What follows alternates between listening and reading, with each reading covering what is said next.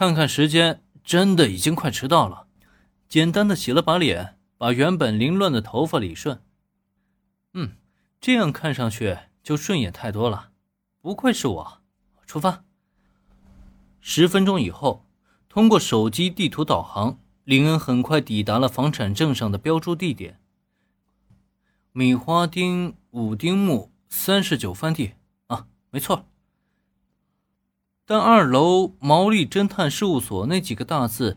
却让他的精神一阵恍然。不是豪门宅斗，也不是系统文超，更不是自以为的神豪系统。原来自己竟然穿越到了二次元世界，而且还是名侦探柯南的世界。啊，这个世界可真是太危险了。据不完全统计，在柯南世界的时间轴里，短短五个月所发生的案件累积起来。需要至少平均每天破案六起以上，这说明什么呢？说明这个世界时时刻刻都有人在犯罪。如果一个人弄不好，林恩都很容易成为某起案件的被害人。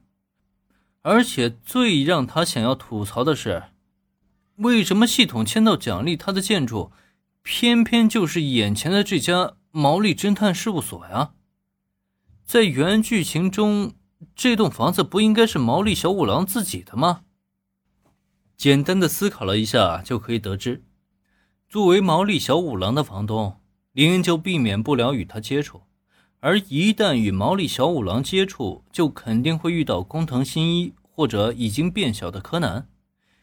遇到了那个死神小学生，能有什么好事啊？除了剧情的重要角色以外，其余配角。要么是嫌疑人，要么就是被害者。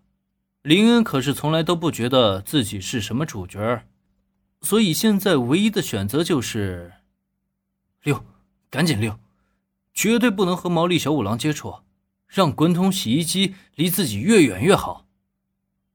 然而，手机铃声的突然响起，让林恩下意识打开了手机翻盖，看着画面屏幕上呈现的“毛利”两个字。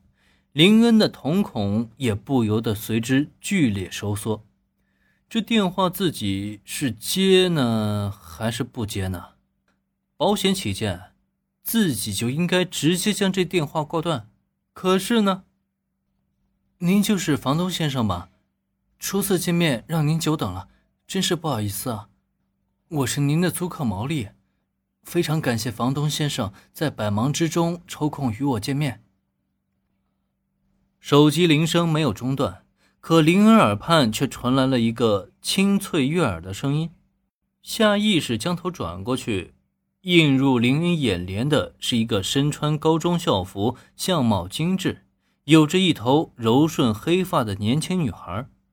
女孩手中同样拿着一部手机，很显然，拨通林恩电话的人就是他，同时对方的身份也是呼之欲出。毛利小五郎的女儿，工藤新一的青梅竹马，名侦探柯南的女主角，完美的天使毛利兰。所以，这就是与女主角初次相遇吗？